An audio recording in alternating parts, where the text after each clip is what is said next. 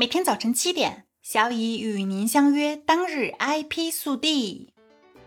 深圳光明区发布国内首个新型显示专利导航服务平台。九月二十七日，深圳市光明区新型显示产业专利导航成果发布会在光明区宝新科技园产业服务中心举办。通过线上与线下相结合的方式，面向相关政府部门。企业、高校、服务机构等发布了国内首个新型显示专利导航服务平台。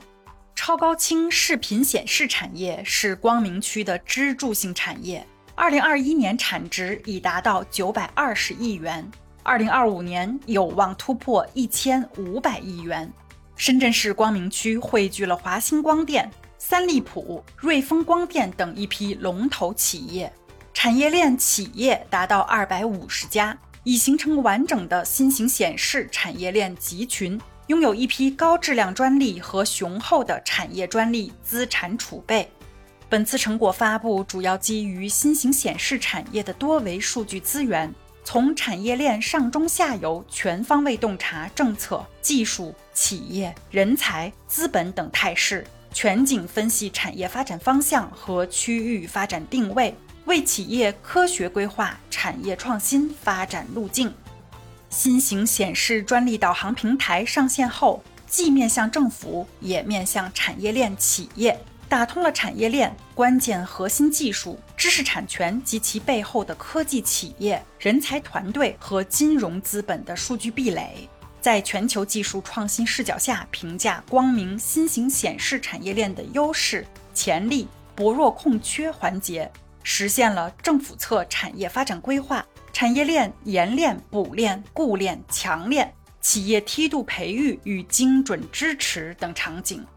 下一步，光明区将聚焦超高清视频显示产业，加强对新型显示领域龙头企业的引进与技术合作，引导形成以龙头企业为核心、中小企业协同发展的新型显示产业企业集群。突出高精尖缺导向，加快培养高层次领军人才和紧缺急需人才，利用省内外高校院所优质资源，联合开展技术攻关，加强专利导航决策机制，深入挖掘知识产权大数据价值，优化知识产权布局。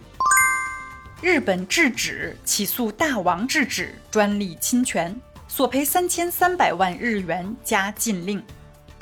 日本制止株式会社旗下子公司日本制止于近日向东京地方法院提起诉讼，称竞争对手大王制止株式会社侵犯了其卷筒卫生纸相关专利。同时，日本制止正寻求针对大王制止生产和销售长款卷筒卫生纸的禁令，并要求对方赔偿三千三百万日元（约一百六十二点五万元人民币）的经济损失。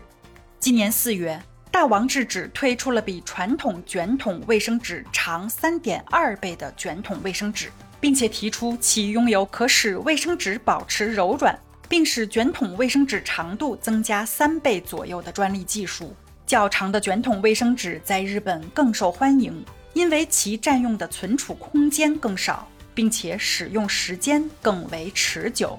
然而，日本制纸认为。对于类似产品，其已经销售了六年，因此大王制止的新产品以及所宣称的专利技术对其构成了侵权。截至目前，大王制止称尚未收到书面诉讼文件，因此拒绝回应此次诉讼。今天的 IP 速递就到这里啦，本节目由 IP 彭浩人策划，由小乙为您播报，欢迎搜索订阅每日 IP 速递。